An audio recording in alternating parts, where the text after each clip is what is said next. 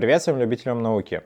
Весной этого года команда SciTeam вместе с доктором биологических наук Павлом Петровичем Скучесом и студентами Санкт-Петербургского государственного университета выбрались в Ленинградскую область на палеонтологические раскопки, чтобы в полевых условиях посмотреть, как работают палеонтологи.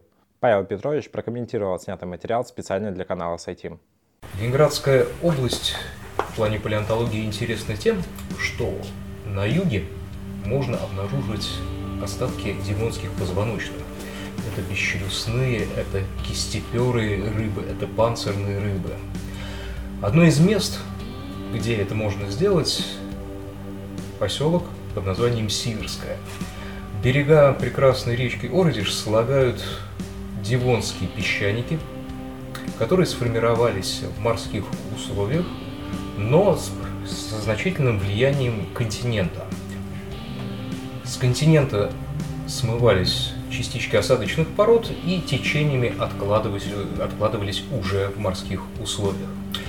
Характерной особенностью красных песчаников является наличие так называемой косой слойчатости, которая формируется как раз при течениях. Например, отложение рек как раз содержит эту косую слойчатость.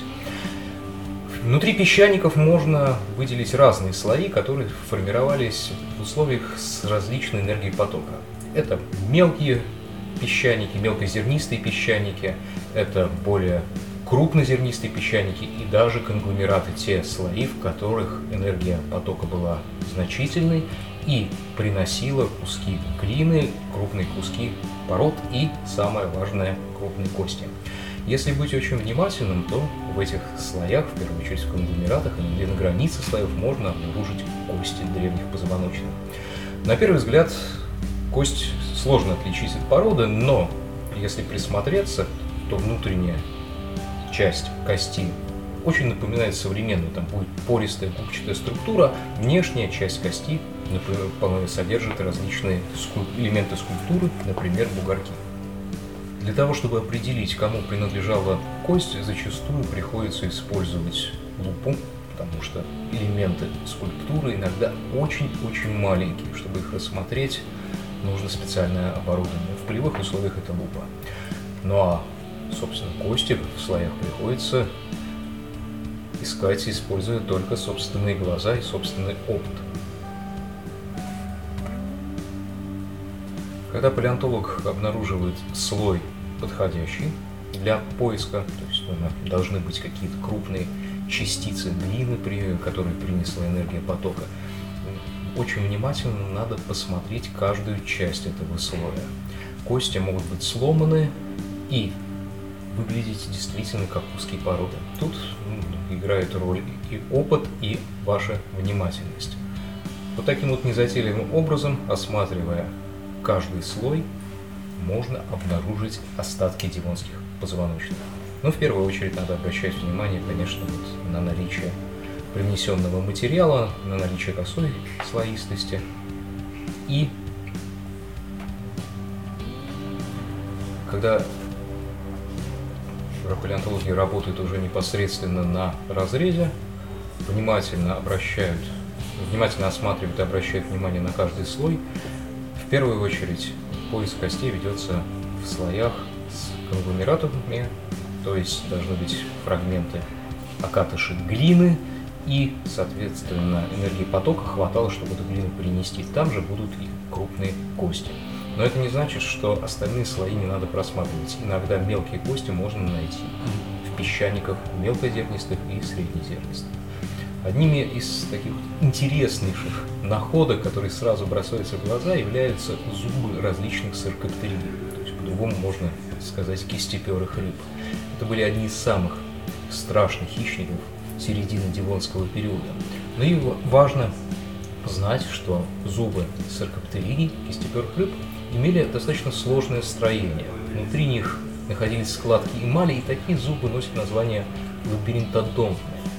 Этот признак складчатости эмали зубов перешел по наследству к первым амфибиям. В середине Дивона амфибий еще не было, однако некоторые их черты, черты первых амфибий, уже были заложены. В частности, уже появились лабиринтные зубы.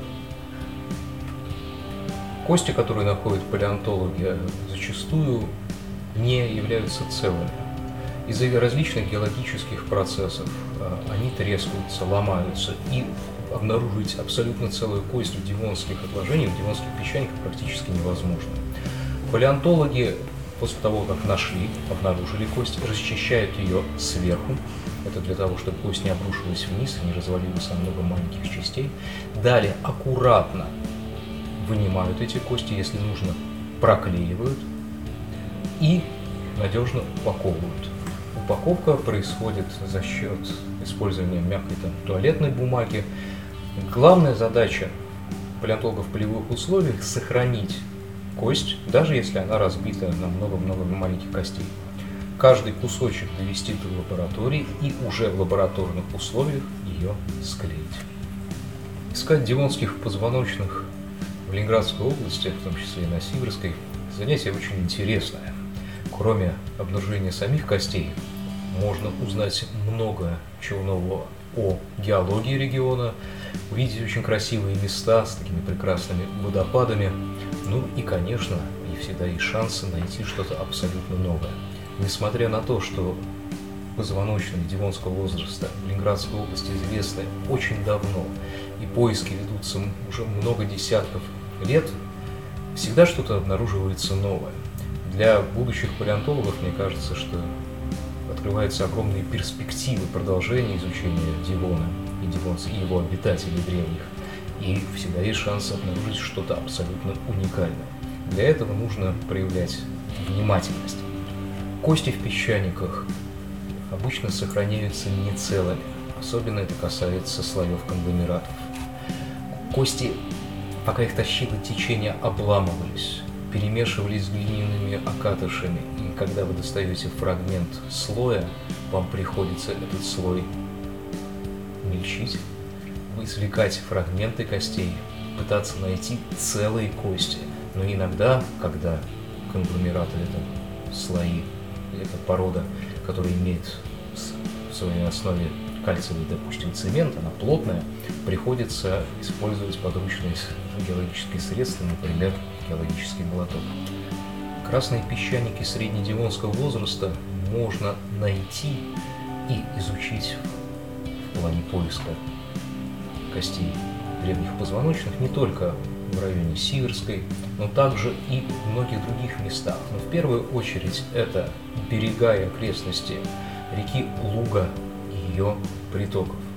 Я думаю, что многие из вас видели эти красные песчаники. В следующий раз, когда вы будете проходить мимо них, посмотрите внимательно, может быть там лежат кости. Для того, чтобы найти что-то интересное, песчаниках не обязательно обнажение древних пород должно быть очень большим. Иногда достаточно нескольких метров, но с хорошими слоями содержащей кости для того, чтобы сделать замечательные находки. Если вы будете внимательны, будете осматривать каждый слой, вам может посчастливиться найти, например, кости гигантских панцирных рыб. У нас их было две роды гомостиус и гетеростиус, которые отличаются характером скульптуры. Несмотря на свои внушительные размеры, а некоторые палеонтологи реконструируют их длину до 4-6 метров, это были похожи, что достаточно миролюбивые формы, не как дунклеоз в Северной Америке. То есть они, скорее всего, были фитофагами. Многообразие пород дивонского возраста не ограничивается только песчаниками, которые формировались в условиях течений. Кроме песчаников можно обнаружить плотные породы, которые напоминают известняк. Эта порода называется мергель. Мергеля сформировались в достаточно глубоководных частях морского бассейна, где было илистое дно и не было особых течений. В этих условиях захоранивались достаточно крупные фрагменты, иногда целые черепа древних рыб и бесчелюстных. Если вы хотите найти что-то действительно целое, вам нужно искать это в мергелях.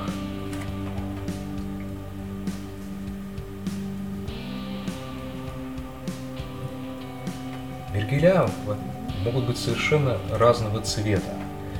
Они могут быть и красными, как красноцветные песчаники, они могут содержать различные узоры, разводы, вот, но тем не менее, именно в них можно обнаружить действительно уникальные вещи.